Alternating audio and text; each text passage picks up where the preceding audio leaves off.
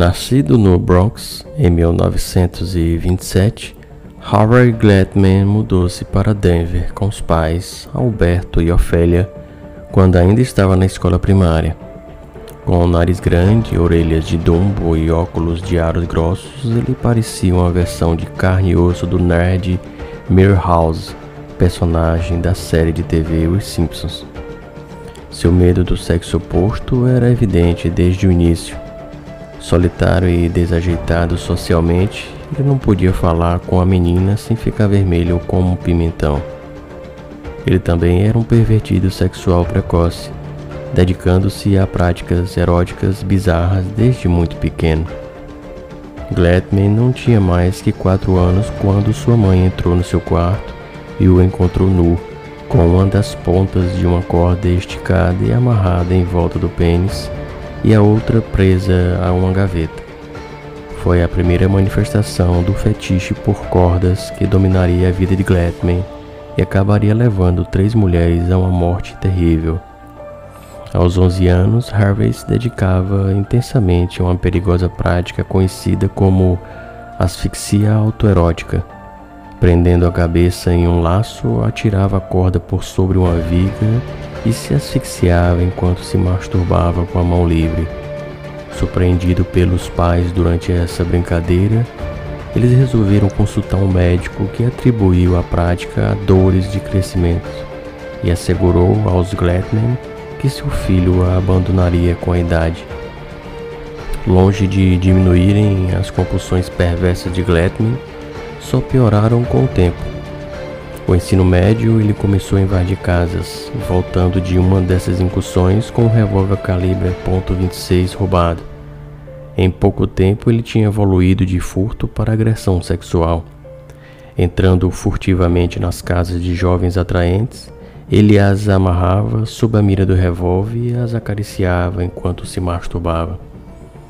Em junho de 1945, enquanto aguardava julgamento sob acusação de roubo, Gladman, com 17 anos, raptou a mulher de Denver e submeteu-a ao mesmo tipo de abuso antes de levá-la para casa.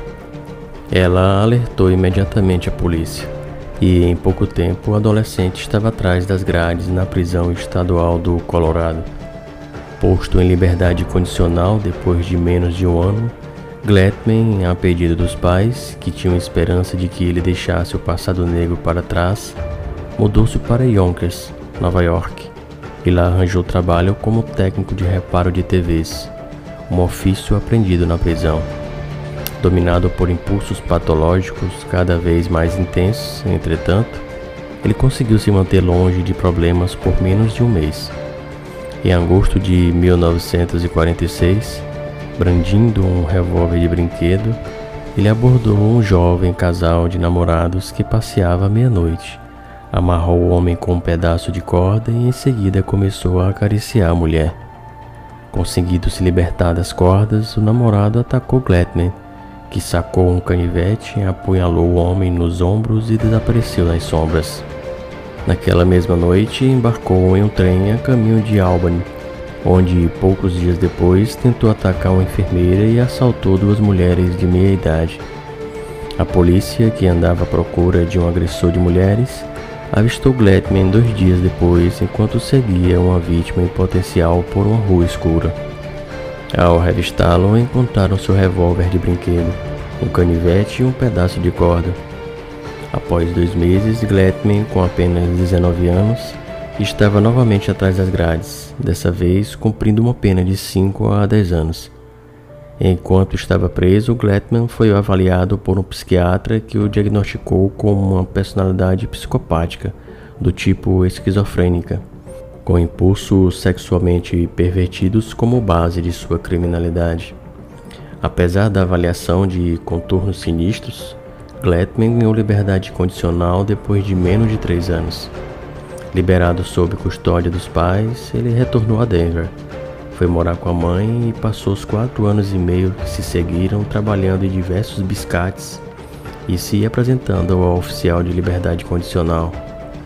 Finalmente, no início de 1957, depois de ganhar liberdade plena, mudou-se para Los Angeles. e seus desejos psicopatas adormecidos despertaram com um vigor mortal. Depois de arranjar trabalho como técnico de reparo de TVs, Glatman começou a frequentar os sórdidos clubes de fotografia em que tarados podiam tirar fotos artísticas de jovens modelos nuas. Muitas dessas mulheres eram aspirantes à atriz, ganhando a vida como podiam. Elas também aceitavam trabalhos por fora. Glatman, usando o pseudônimo John Graham, aproximou-se de uma garota de rosto angelical chamada Judy Dow, de 19 anos. Ele explicou que trabalhava como fotógrafo independente para uma revista policial e perguntou se ela não estaria interessada em posar. O pagamento era de 20 dólares a hora. Judy Dow concordou.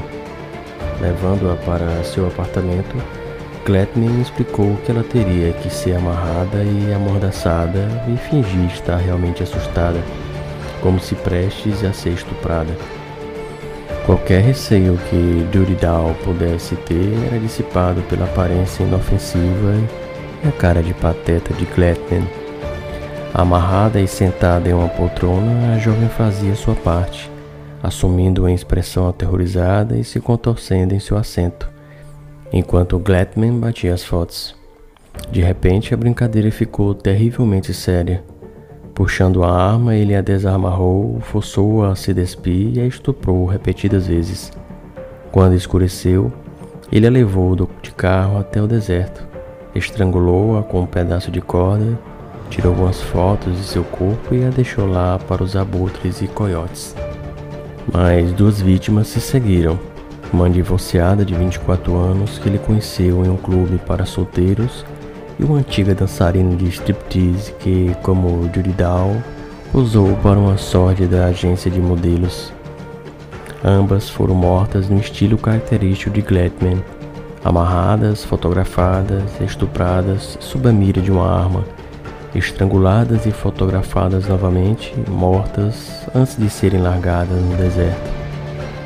No verão de 1958, um patrulheiro rodoviário viajando pela autoestrada de Santa Ana deparou-se com um homem e uma mulher atracando-se ao lado de um carro no acostamento. Parando para investigar, o policial encontrou Gladman se engalfinhando com uma modelo de 28 anos chamada Lorraine Video, que conseguira desarmar o assassino jogando sua arma para longe enquanto ele tentava raptá-la. Levado sob custódia, Gladman confessou tudo.